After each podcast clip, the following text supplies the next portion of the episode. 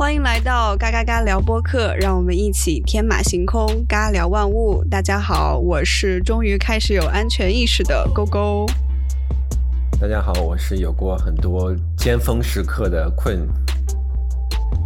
大家好，我是神经十分大条的 Grace。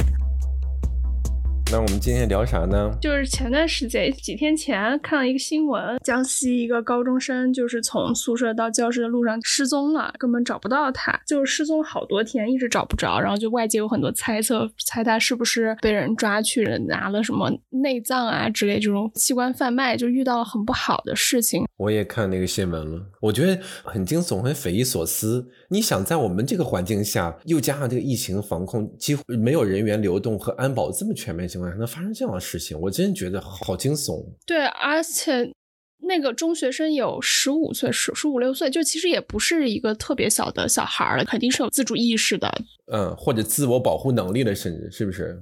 对对，就这样的情况下就还失踪了，就让我们想要聊一聊关于一些其实你完全不知道，叫明天跟意外哪个先来，就是生活中总是会发生一些意外也好啊，或者是因为一些安全意识比较薄弱，就会有有一些危险情况吧。所以我们今天也是想聊一聊，在我们自己的成长过程中，就我们三个自己成长过程中遇到过哪些让我们觉得啊，当时还是真的挺危险的，但还好，因为大家今天也能听到我们三个在这里侃侃而谈的 lucky。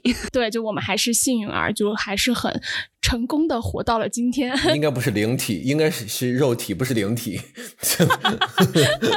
对对对，那我的 Queen 先来说说呗，就是你反正在我们三个，你的那个经历的人生最长，所以你有什么长大的过程中吧？嗯，有遇到过什么比较惊悚的瞬间？我从小到大，呃，印象比较深的是有两个比较让我觉得。确实挺危险的时刻吧？人不说那个世界上可能比鬼更可怕的是是人吗？对我就先说一下我这个呃个人的经历吧。这个事情真的是很很夸张。嗯，它不是发生在某个小镇上，它也不是发生在某个人烟罕至的地方，它竟然是发生在北京。哦，是，嗯，对，不可思议哈！我当时上。大学那会儿呢，是在奥运会之前。奥运会嘛，它真的是推动了整个这个城市的全面的这个建设。但是奥运会之前的北京啊，它与别的城市的发展呢，其实并没有很大的差距。就是在这个三环以外的地方啊，其实都算是挺很村儿，是吗？很村儿，对对，很多城中村啊，就什么各种这个闲杂人口很多。哇，那北京变化真大，变化非常大，真的。甚至在很多当时比较热门的购物中心，比如什么双安商场啊、什么安贞商场这些三环边上的商场的，当时在北京有非常非常多的 乡人。哦 哦，我明白那个年代啊。对，因为他们的那个年代，其实他们的那个长相，其实你一眼就能看出来嘛。嗯，他们通常有两个特征，就一个呢就是怎么说成群结队嘛，反正就是很多人会聚集在一起；还有另外一个呢，他们通常呢就会佩戴刀具，因为好像当时对这个少数民族，反正就温和政策吧，就反正他们可以在大街上带着刀。嗯，哦，就允许他们可以佩戴这种武器，带刀。嗯，但那时候也没有安检什么的吧？没有，没有，地铁没有安检，对，奥运会之后才有的这些东西。当时对他们来说呢，可能定义上不是说是凶器，而定义是民族服饰的一个特征或者民族配饰。就有的少数民族就是啊，戴很多银饰、很多手链那刀对他们来说可能是这种寓意的其中一个。反正不管怎么样，你可以看到他明显有的人身上穿那刀，夸张的就像古代那些佩剑一样，你知道吗？就很夸张。这个事情呢是发生在呃某一个晚上，我记得当时是在南三环有一个叫叫六里桥的地方，其实那个地方现在建设的也一般般。那当时呢是我们大学几个同学呢聚餐，吃完饭之后呢，我们就三三两两的，可能当时得有十个人吧，三三两两的就从饭店的小巷子里边往那个公交车站走。就当我跟我旁边师姐我们聊得特别开心的时候，我师姐突然对我身后一个经过的小孩一把薅住他脖子拎起来说，特别大声音说拿出来。就这么叫了一声，我靠！我们当时所有人都吓坏了，怎么发生了什么？我们都不知道。你想学体育，这么多人在一起，发生什么都不知道。直到我师姐拎起了他之后呢，那个小孩他惊恐的把那个手机从他兜里掏出来。原来就在这个小孩五六岁小孩在经过的这一瞬间啊，他已经从我右边那同学的口袋里顺势把他的手机摸走了。就那么快的速度。但是你看我们这些大学生，十八九岁的大学生，没有丝毫察觉。然后那小孩当时就就吓呆了，然后就交出来。交出来之后，我师姐就把他一把推开，就跟他说：“告诉你啊，以后不要再做这事，赶紧走。”结果呢，那个小孩刚离开我们可以抓到他的范围，阴影里边突然出现了起码有五个以上的新疆人，而且就在北京三环边上，他们齐刷刷的把刀子掏出来，就在我面前。我们那时候呢，已经走到三环边的公交车站旁边，大概有五六个人就被他们五六个人拿刀子围住了。然后当时呢，我们也很紧张，但是你肯定不能怂啊，你当时肯定得对抗啊。我们就把把把女生推到中间，让女生打电话报警。可能三四个男生吧，就围在旁边，就跟他们对峙。他们肯定，我觉得也有所忌惮嘛，就当时就一点点逼近你，我们就感觉要动手了。就在这时候呢，那公交车来了，那些师傅一定是不仅很善良，而且他们经验很丰富。当他经过我们旁边的时候，一看到这个场面，他马上把那车停下来。就我记得那是三百路大巴那个大公交车，那个司机就从窗户口上。看什么看？赶紧上车呀！你们，我们就快速的往车上走。但是呢，因为我刚才说了，我们肯定得照顾女生先上去嘛，对不对？然后呢，我们就背对着女生，然后面对这这一群新疆人，我们就往后快速的退，直到都上了之后呢，我就把我身边的最后一个同伴推上去，我也要上车，因为我是最后一个。当我前脚刚迈上公交车台阶儿，直接被他从后边掐着脖子给抱下去了。哇！我的后背腰那儿抵一把刀，然后呢，他用左手锁着我的喉咙，然后就直接抱下去了。天哪，好危险！那个车门就直接关上了。这个过程是几乎是一两秒就完成。你想，他把我勒下来，那车门关的很快嘛，对不对？我那同学就急了，我同学说：“快开门！”就这一秒钟，那个门打开了，然后他们三个冲上来了。可能他们人格马达三个冲下来之后呢，那那些人有点怵了。我当时也在反抗嘛，我就直接把他手甩开，他就往后退缩了。我就趁这个机会被他们拉上车了。那个大巴车顺势关上门就直接走了。就这一两秒钟，我就体会得到，就是你那个刀子就差点杵到你肉里，可能就你一犹豫或者你一怂，肯定就被捅上了，你不知道捅哪儿去。好惊险呀！就当时我上了车之后。肾上腺素，嗯，就才冷静下来。你当时就开始开始害怕发抖，因为我那是我第一次，就是算是歹徒吗？嗯，应该算吧。拿刀子抵住，而且他是，嗯，他顺势还要捅你。那是我经历就是生与死或者生与伤的一刻的的危险。你知道为什么我当时会出现这种情况？是因为生活里边从来没遇到过就这些真的仗凶器拿凶器行凶的人。你以为呢？他们虽然有凶器，但是他们也是就是那种。吓唬吓唬人，就也不能说狗仗人势吧，就是吓唬吓唬你，然后你走了也没事了。所以我们当时把他们送上去，我最后在上车的时候呢，我就大意了。结果你这一大意，就直接把他勒着脖子从上面拖下来了。所以最后这事儿怎么收尾的呢？就是最后怎么你就是走了就走了就没有了，就这个事情就结束了。你他们抢到钱了？没有啊，很幸运，就就在那一刻那个车来了，然后呢我们就上了车了。天呐，还好你那个车来了，都但不来都不知道你们会发生什么。坦白讲，我觉得不来的话肯定会斗殴，会打起来。但是呢。我们一定会吃亏一些，因为即便我们是就是有功夫在身，他们毕竟拿的是真刀真枪啊，你你怎么肉搏，你难免会被有有划伤或者捅伤的风险。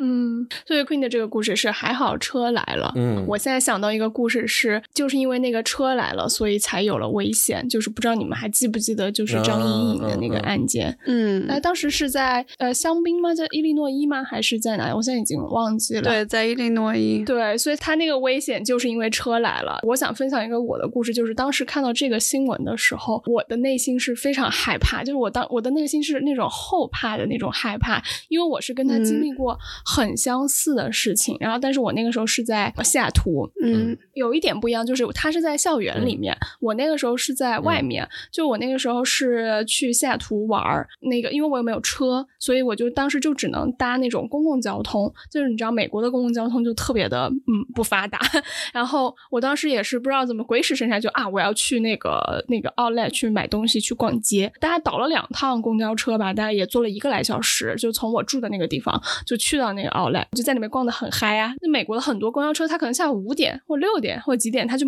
就没有班次了，而且那个地方又很偏，没有 Uber 可以叫。然后呢，我当时从那个 Outlet 出来之后，我就去到我想要去搭公交车站的那个车站那里一看。我说哦妈呀，我要坐的那一趟班车已经停了，停运了，对，停运了。我想天哪，那我要怎么回去啊？我也打不到 Uber 嘛，然后我的手机呢又快没有电了，我就不知道要怎么办。当时我就知道，就是在美国很兴那种，就是搭那种顺风车或者是那种蓝车嘛。伸个大拇指吗？对，但是我我试了一下，但是没有用。然后，当然我那时候应该是穿着长裤，没办法露大腿，所以所以就 这种事情不是一般就发生在那个路边少女和卡车司机之间之间的故事吗？这个不是卡车司机。然后我当时就有一点点慌了，就是我我不知道要怎么办。我觉得其实我那时候有点笨，就其实有很多中国人、华人在那边，就大家也是开车出来奥莱逛嘛。其实我去找他们，任何一个就是去跟他们说能不能带我一程到。下一个就是在下一个车站是可以再搭车回去的。然后我当时也不知道怎么，就脑子抽了，然后我就开始在那个在那个停车场里面去找。就是我正好看到有一个男的，然后就坐进他自己车里了。然后我也不知道为什么，我就上去跟那个男的说：“我说你好。”天，那男的没有直接那看你一眼就说好吗？没有，我当时还是个学生。晚上，一个傍晚，清秀的少女走到一个单身男子旁边。我跟你说，这个事儿在后面就你听我讲完。后面聊天知道他应该是一个东南亚裔，但是是在美国出生的这样一个人。我当时就说，我说啊，我可能错过这个，你可不可以带我去到这个地方，然后我可以搭车回家什么的。他看了我一眼，说啊，行行啊，但是我要先把我手上这个汉堡吃完，然后你可以先坐到车子上来。我说 OK，然后我就真的就坐到他车子上去了，然后。然后就坐在那儿，就等着他那吃汉堡，你知道吗？我当时就感觉哪里就是心里还是觉得哦，好像是有一点点不太安全。但是更不安全的事情来了，就是我的手机当着他的面没电了，太恐怖了，他非常恐怖，就是他就看着我的手机就这么没电了。他会不会觉得你一直在不用不同的方法暗示他？这不是，然后，然后后来我就跟他说，而且他的车上还特别的脏，我跟你说，就是属于那种我不知道是不是那种宅男，或者就就就巨就不干净那个车上。然后我就坐在那里，他说 OK，我吃完了，我们走吧。我说行，我说谢谢你。刚开始开起来的时候，他就开始说，哦，你知道为什么我今天那个会自己出来这边吗？我说为什么？他说因为我的室友带他女朋友回家，怎么怎么样，所以我就不能那个。我觉得这个时候他已经。开始给我暗示了，然后就开始装傻嘛。我说：“哦，你知道吗？就 蒋方舟的那个哦那个声音。”然后他他看我没反应，然后就说：“啊，那你要不要跟我一起？呃，就是到我家看看什么的。”然后我说：“嗯嗯。”他就就是你刚才说，他可能就开始有一些那个。然后我就说：“那也是，嗯，没有什么必要。”然后然后我说：“你就把我送到那个地方就好。”他说：“OK fine。”然后又开了一会儿，他就说：“那我要不然直接把你送回你家吧。”也很可怕啊，然后我就说，我跟谁谁谁一起住，然后就那个时候的男朋友嘛，然后我就说，哦，我有男朋友，那个什么，他应该在家等我什么之类的，他也很 OK，他就说，嗯，行吧，然后就开着开着开着，他就帮我开到那个我要去的那个车站那里，然后他就说，啊，你你 sure 呃确定不需要我？把你再送到哪里哪里吗？我说哦，不用了，不用了，谢谢，我在这里下车，我自己去搭公交就好了。然后他他就把我放下来了，我就顺利的下车，然后搭了公交，然后回去了。这是这是遇到了好人，这真的是，对对，就其实所以当时看张颖颖那个案件的时候，我就说天哪，我当时对很后怕，就哪怕我当时你想，我当时手机没电，我又是去旅游的人，嗯。你已经集中了所有可以被害的因素了，对对，然后还一脸天真，对吧？就是对 啊，然后手无缚鸡之力，就属于这种完全没有什么安全意识。这个真的是完全没有安全意识，是有一点，嗯。我觉得可能是我们国内的这个嗯环境太单纯了，是吧？他就有有时候一时回不过这味儿了。要在国内吧，多少我觉得。安全性还是高很多，对吧？但是在美国这样的地方，这个就是真的有点太……对，而且美美国就是那种地广人稀又很荒凉，那个地方，你开出去那个 Outlet 之后，就是一片荒凉，然后周边什么都没有。你不觉得 Grace 形容的这个人就特别像我们电在美剧里面看到的那种变态吗？就是对对对，车又很脏，然后坐下来先把那个 burger 吃完。对对对对对，一边吃一边舔手指，对，然后在眼睛的斜着看看他，嗯，牙比，对 Oh my 想想就很恐怖。是是真的很恐怖。反正但这这现在就是我我后来回来的时候，就还是你知道脑子很不清醒，想说哦还好我碰到好人。就直到真的是张莹颖的那个案件，她上了那个陌生人车之后，她就消失了。所以就让我觉得太让人后怕。就就这之后，我就开始觉得我真的要注意这些事情了。你们这些也不能说大难不死吧，就是说呃逢凶化吉的这些幸运，我觉得我们应该讲出来。讲出来之后呢，越多人听到，它即便是个故事，我我觉得也可以多多少少提醒到一些听众。或者是一些人，主要是你那个是被动的，我这种完全是有一种主动寻求，主动寻求 对危 危险。但是生活里边，生活里边就是各种各样的危险，它都是不一样的嘛，所以我觉得我我们我们的经历都是有帮助的。嗯，哎，所以勾勾你呢？我觉得其实你跟我也差不多，我觉得。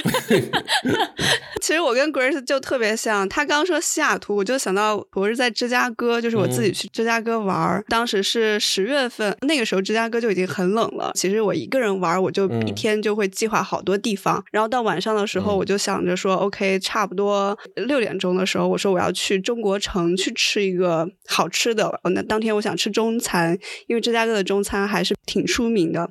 但是呢，芝加哥的那个中国城和芝加哥黑人区吧，就是它那一块儿挨得特别近。就你过了一个街以后，就是那个黑人区，然后那个黑人区也不叫黑人区，应该叫贫民区。那一块儿是全美犯罪率最高的地区之一。就美国就很很神奇嘛，美国比如说像奥兰多，你可能一条街之隔，这边就是繁华的城市，另一边就是贫民窟，然后枪击案特别多的那种。当时我就类似于就是在。这种一条街之隔的地方，我也是这种就没有心。我手机还有百分之十的电的时候，我没想到那个会那么冷，手机马上就没有电了。我百分之十应该能够支撑我，就是吃完饭以后打个 Uber。但是我在中国城街上逛的时候，就看到各种各样的中国的牌子就出来了，我整个人特别兴奋，我就不停的拍照，拍到就只剩百分之一了。然后我在想说，OK，我就用这个百分之一，我去打个 Uber。结果我一走出来，我用的那个手机信号的那个公司。他在芝加哥那一块儿基本没有信号，所以我打不到 Uber。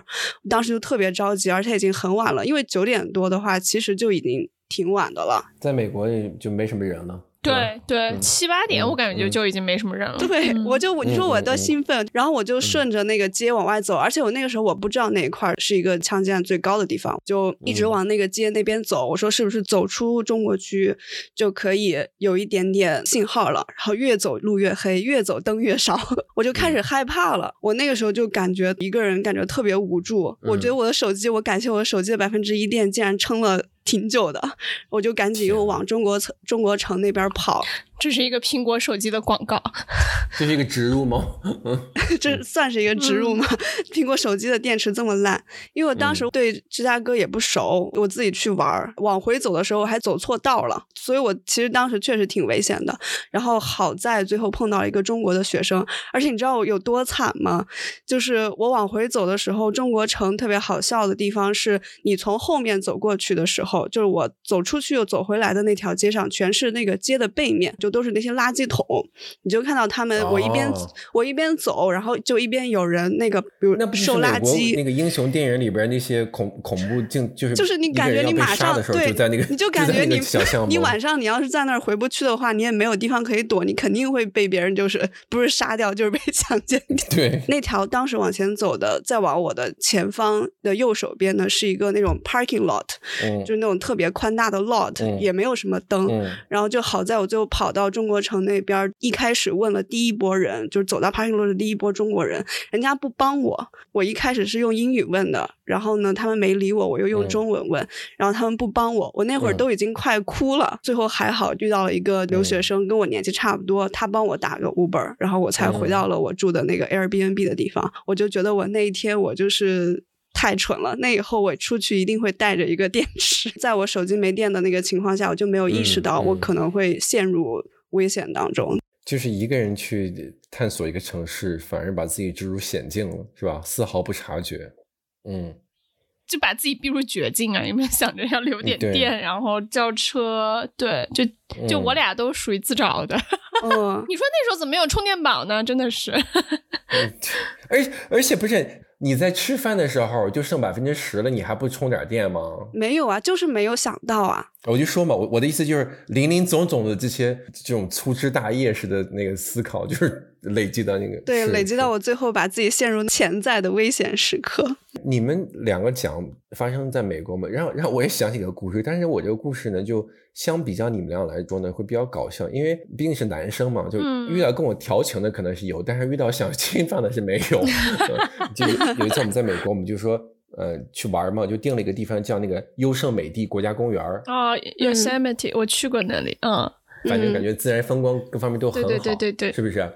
因为他那边可能就提倡说，你就是回归大自然，人来的这个地方呢，就要摒弃很多现代化的东西，体验几天自然的状态。他可能想提倡这个吧，因为我也不知道，我就去了那么一次。我们去的 check in 的时候呢，那个工作人员就反复跟你说，你们呢，不管带了任何吃的或者气味强烈的那个化妆品，任何的东西呢，晚上呢一定不要放在住的地方，一定要放在每个人门口就有一个黑色的呃小柜子，上面带锁的。他因为这个附近呢生活着几百头熊，所以这个熊的嗅觉它很敏感，它有可能呢就是，比如说你你食物太多，它可能就会进去。我说我说你们这个房子也太不结实，它怎么就能进去？我就不信。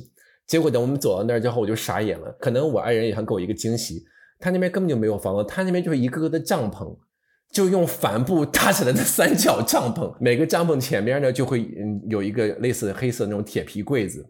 还有呢，它也没有什么卫生间，就卫生间呢就在营地的最边缘的有一个类似于公共洗漱的地方，你不管上厕所、洗漱都要去那边。那我当时就觉得，哎呀，有点麻烦。但是我想吧，你看这个帐篷起码有个几十个，那么多人都住满，应该也没有没有什么问题。但是我们还是按照规矩把那些买的那些食物还有什么东西都放放里边了。本来这晚上我就是挺累的，我睡得挺相安无事。突然到了半夜呢，我跟你说，人就就在那个时间就就是贱。我突然就感觉我很尿急，我就一定要想上厕所，就要我把那个帐篷门打开的时候，我跟你说，就在寂静的黑夜里边，你就听到一个爪子滋儿滋儿，就在磨那个铁皮声音，就在我那帐篷外 是。熊吗？我的妈呀！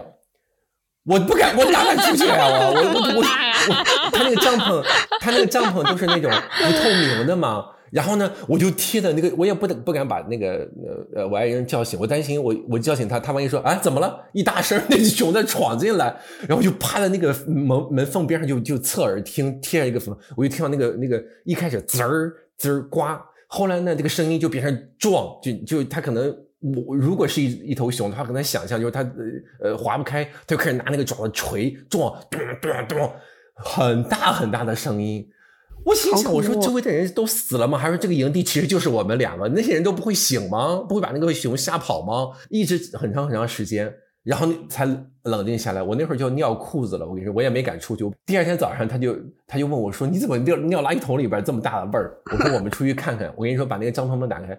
确实就是在那个黑色那个柜子上就一排排的划痕，但是呢，哦我有点不确定，就是说我不知道这个划痕是以前就有，因为我之前在放东西，我根本就没注意过，还是说那天晚上我听到的声音就是那个熊，反正这个呢，就是也让我觉得挺惊悚的，就我就觉得美国人啊，嗯这个心真他妈大。就这么凶猛的野生动物在这儿，你他妈还还让我住个帐篷？你你饶了我吧！你让你让我住个城堡还差不多，你这让让我住个帐要篷，你体验大自然吗？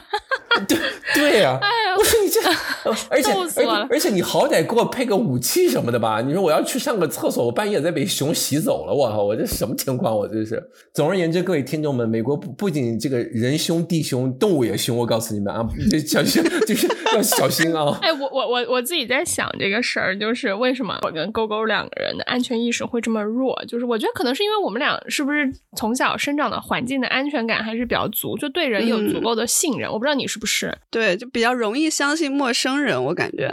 对，比较容易嗯。相信陌生人，然后危其实，嗯，成长里面其实也就不是那种很恶劣的环境，就对。反正我就想到我们家猫，我就觉得我们家猫就完全亏对没嗯吃过亏，我们家猫也不怕人，就是觉得它从小到大就是呃活得很开心，然后看到人对它都很好，就不像哎有些流浪猫看到人会害嗯。怕，嗯，对，所以嗯，我因为我就想到我为什么会那么大胆做这个事儿，因为我想起来我以前国内的时候也是，就当时在还在广州念书，然后有一次就搭飞机回家，在那个候车厅的时候就捡到了一张登机牌。嗯，不知道是谁丢落在地上了，然后呢，那个登机牌我就捡了它，我就拿去给空姐了，空姐就就就正常广播嘛，就找到那个人，就那个人就捡到他的登机牌，他就可以上飞机，就是他都没有意识到他掉了，我看他好像就在那里排队，然后所以如果我没有捡到这个给到他，他可能就没法上飞机嘛，然后我是这样想的，我不知道会不会有别的方式，然后当时他可能看到是我给到空姐的，所以我们当时搭同一班飞机，从那个飞机上下来的时候，那个男的就追上来了。他就跟我说：“啊，刚才特别谢谢你，怎么怎么样，你帮我捡到这个东西啊？”我说：“没有关系，不客气。”然后他就说：“啊，那你要回哪里？我们车就停在那个。”搭车了吗？对，我又要搭车了。对，他说：“天哪！”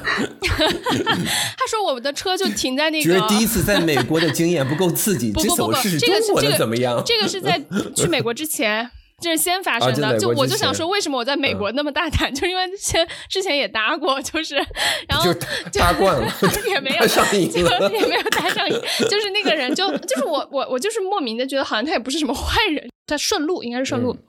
他说我我的车也停在这里，呃，为了感谢你，我就送你一程这样子。嗯，按正常情况大家都会拒绝嘛，因为你。你你还是陌生人吗？对啊，而且开车谁能知道你会把你开哪儿去？对，就是类似这种。然后后来我就是，当时我就说好啊，没有一点点犹豫，对，没有一点点是防备，对，就这样子。对我当时就说好呀，然后也不客气吧，也不跟说啊，没事没事，这个事情呃小事。而且一边走还一边跟跟那个男人说。你知道吗？老娘在广州从来从来打球从来不给钱的，而且那个人还比我年纪大了不少，就至少。但我现在想想，他可能也就现在我们的年纪三十来岁，但对于那个时候的我来说，他就是年纪也不小，就是呃，就然后他就说，那我就带你，我说我就说好啊。结果肯定就是他很正常的把我。载回了家，就路上大家就聊聊天什么的，然后他就说他自己是个开工资的啊，什么什么之类的吧，反正就还是是一个安全的那个 safe trip，就是我还是安全的被他送送到了家，就其实，所以我就想，可能就是因为我前面。经历了这，但是不不提倡啊，就是因为这种事情就是危险，这种事情就是发生了就是百分之百，所以不要抱有侥幸心理。就这就至少，我现在肯定是不敢了，我现在绝对不敢随便搭陌生人的车了。嗯，虽然现在可能别人也不想载我，就是，但是应该还是会有的。但是，嗯，我也不会搭了。嗯，对。对，我觉得是我，反正我也是跟 Grace 一样，就比较容易相信陌生人。以前跟几个朋友一起去丽江玩，我觉得几个女生好像都是这样的，就也是我跟另外两个女孩一起去丽江，不是那古城嘛，然后有呃最古的，就是比较靠中心的那一块，因为这个也是二零零几零零九或者是一零年左右的事情了，就很久之前了。那个时候丽江虽然说开发了，但是还没有说像现在可能这么发达，而且那个时候还没有智能。手机，所以你完全就是靠记那个路怎么走，嗯，没有导航这一说。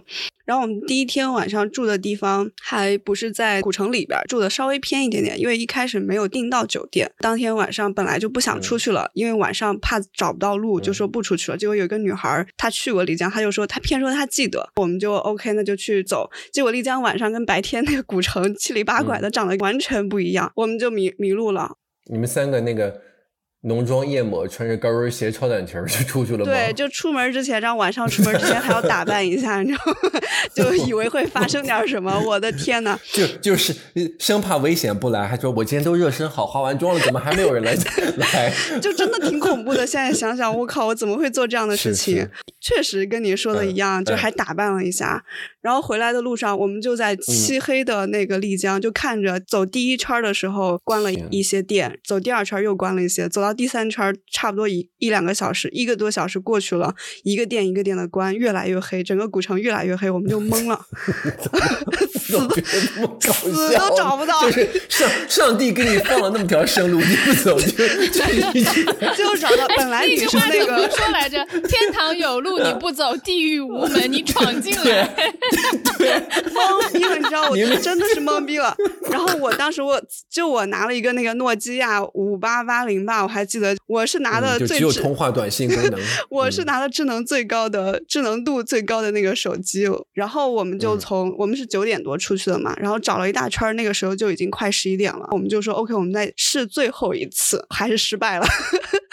那我们啊试最、就还是迷路了，对，迷嗯路了，因为他们好多巷子找的都一样，我们就死都找不到那家酒店，而且那家酒店因为是我们到了以后才订的，是一家新的酒店，所以我们在路上问，哎，你没留电话，没有嗯，哇，这个真是嗯没留电话，你知道有多可笑吗？就是因为出门的时候打扮了一下，把放在兜里的那个名片 给换衣服给给弄丢了，我我觉得听到听到现在那个那个听众应该已经火了，就就听众说，就想说，我为什么要去听这些？就是一帮什么人，就没有危险，创造危险也要上。对啊，听众就说就是活该，对对，就是活该。不，关键这不是最活该的，最活该的是我们后来实在找不到了，就只好求唯一在街上看到开着店，然后那些酒吧，那个时候已经快一嗯。点，个十二点多了，我们就说我们找不到路了，我们确实需要帮助，在古城里转是肯定转不到的，我们就说能不能把我们带到那个主路上面，我们找一次，嗯。因为我们白天的时候是从主路进去的，我说我还记得那个嗯。口子，他们说我们可以帮你，但是我们肯定要等到我们闭店之后了，因为那时候都是穷学生嘛，就也没有多少钱，然后就嗯就没有点他们的东西喝，然后我们嗯。就坐在后勤区呢，就是跟酒吧区还有一点点距离嘛，他们就说那你们坐着吧，然后就给了我们一点瓜子儿，一点爆米花，你知道吗？就那个时刻就没有任何一种警惕心理，就这些人也没有说要立刻帮你，然后都是一些嗯少数民族的人，嗯这真的不是为了地图炮，但是确实嗯有时候会害怕一点。我们坐下就开始喝水吃东西了，就没嗯想过，这不是更嗯恐怖吗？我们。在求救之前，都把我们找不到路、是游客所有的情况都汇报了一遍，告诉他们嗯我们是有多么蠢。然后坐下来以后就开始喝他们的水。这 那你这你又跟 Grace 一样是好闺蜜啊，就是把自己的底牌就全扔给就人家就为什。么我们俩能一起玩儿？就是 两个人都是长了头、长了脑袋，是为了显高，就是 对。就哎，你想想，我们当时去美国，我们俩一起玩儿，还有我另外一个朋友，哎我们在哪儿啊？在我呃波士顿不是 Washington。在 Bo Boston，对，在 Boston，我们晚上不还跑到那个，就是我我朋友就是一个安全意识很强的人，他就拒绝跟我们去。对，我现在想嗯回想起来这句话，就是他当时就是很不情愿，我就觉得他真的很对。对，但我们哦两个就是嗯 go，就是往那种不安全的地方去。然后我那个朋友就是安全意识比较强，他就说嗯不要，嗯。然后就不不是特别想。然后还好他那天晚上，我也不知道他是不是故意没有带护照，就是说没有到了那，他说没有带护照，我们就没有进去那个，应该是个 bar 还是个什么，就是很对，一个蛮晚的对 club，嗯嗯，一个 club，对对嗯。对，然后反正我们后来就就就就走了，就是这这种，嗯。就是他他确实安全意识会比我要强一些，就包括之前有那种 dating 的男生，就可能晚上约你出去吃饭，然后就会去的比较远，就开车可能要一个多小时，然后我就跟他说，然后他说这么远你都去，然后我就有一种有什么不能去的吗？就没想过。对，然后所以嗯，就听众可能到现在都觉得这两个人疯了。就是听完以后直接取消订阅的那种，就 是什么呀？不是，啊我就我就担心听听众会觉得说。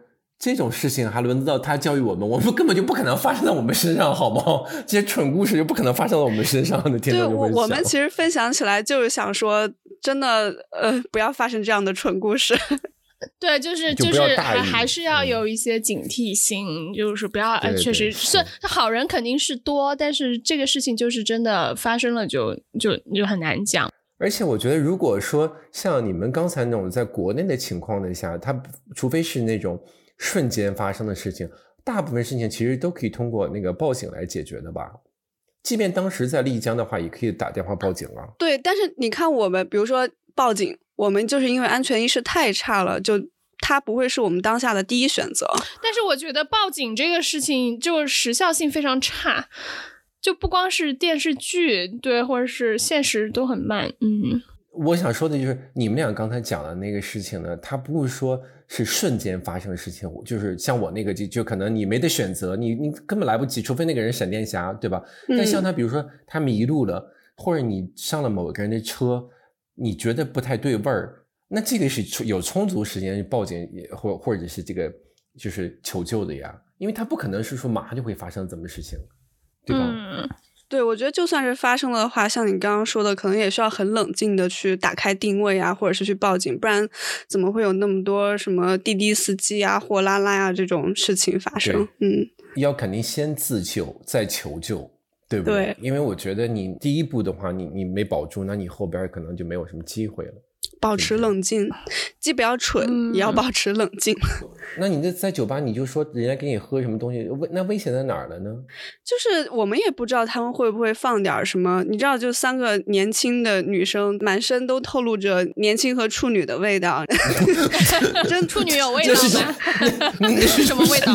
味道很嫩的味道，你知道吗？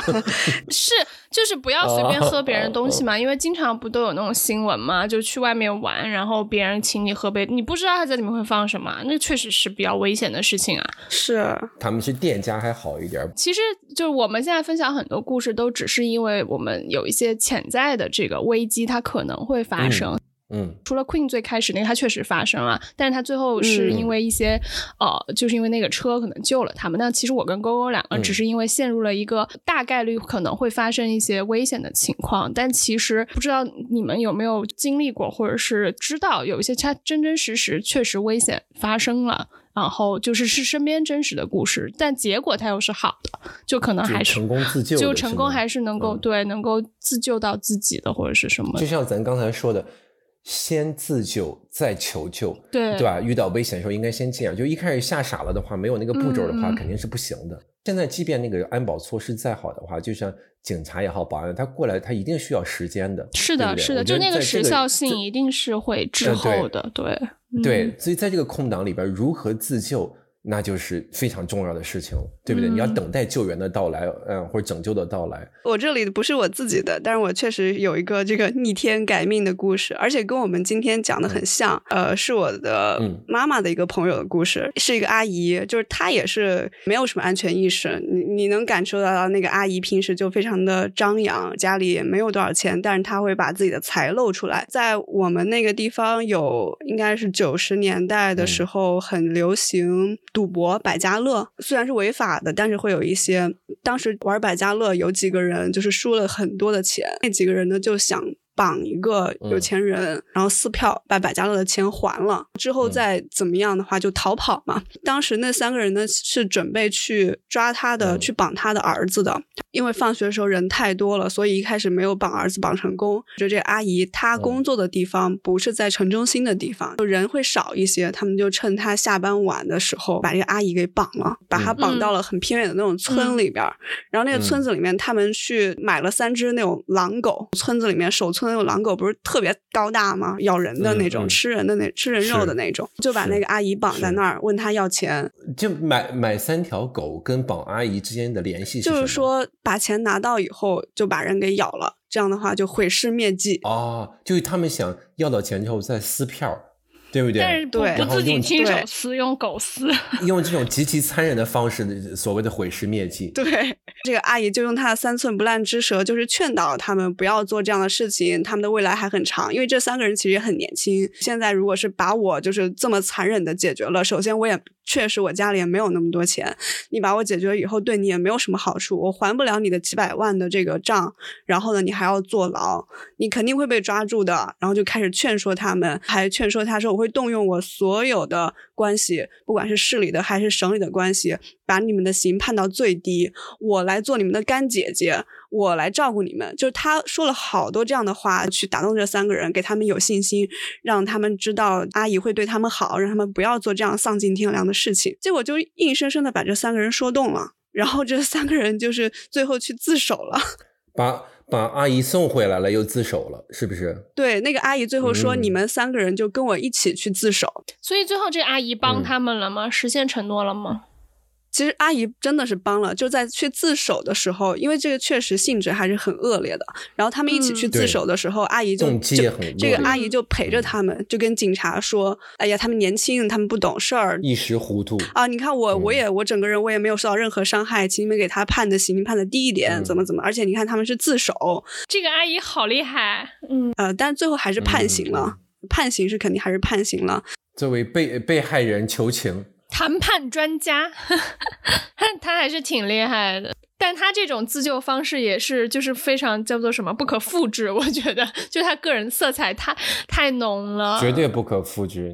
我觉得他这个自救方式，万一我们遇到情况，就你要冷静的去应对，要去思考一下。而不是上来就是发疯了，或者放弃的，或者吓吓傻了。这这这个倒是，这个倒是，就是对阿姨还是挺挺冷静的，就是在这个上面。在很多时候，我们遇到日常生活遇到一些窘窘境或危险，不可能比这个阿姨还还吓人。她这个就很吓人了，是吧？从动机到他被带离的地方，他身处的环境，又在那个年代没有什么通讯，那就很吓人了。他能如此沉着冷静，我觉得。很了不起，给阿姨点赞，给他一点赞，给阿姨点赞。爱炫富就爱炫富吧，人谁对谁没有点小缺点？对对对，就就得过且过啊，还是要夸一下。不只是我们夸他，当年还拿了整个市的三八红旗手。因为这个事情吗？因为这个事情上报了。嗯，天哪，天哪！我怎么就我怎么就觉得这个结局让我有点不太爽呢？就就感觉，但但我觉得怎么就又红又专了是吗？不不不，他应他应得。你爱炫耀爱高调，那是每个人不同性格。但是人家那个化险为夷，那真的是一个能力。他这个精神是值得被被被学习。当然，从我开始意识到，就越来越多把自己陷入就是莫名其妙把自己放到危险的情况之后，再加上有这么多的新闻出现，我确实我就会开始反思和增强自己的安全意识。那我觉得新闻这个事情还是真的很有必要，就是报道这些事情，提高。你想，如果张颖颖的这个事情，在我在很早之前我就有看的话，那我肯定不敢去随便坐别人这样的车，我就会下意识这个弦体在这里，就会知道，嗯。嗯，我觉得不管是小孩还是家长，就是不管你是年纪多大的，其实都会有一些意想不到的危险。嗯，还是多意识一下，多注意自己的人身安全。通过我们三个的经历和故事呢，我觉得呢，其实是世界上真正的危险并不多，很多时候是你自找的啊，这这极有可能。我老觉得这也有有是一方面吧，就是你你自己在毫无察觉的时候把自己置身险境，所以。警惕性得高点儿，所以安全活到这么大，我们觉得很幸运，是我们今天的题目。然后我们也分享了我们三个自己的呃人生里面的一些小故事。然后如果你们也有一些奇妙的经历啊，或者是故事呃想要跟我们分享的话，也欢迎在评论区给我们留言。那今天的节目就到这里啦，谢谢大家的收听，欢迎大家在各大声音平台订阅我们，拜拜。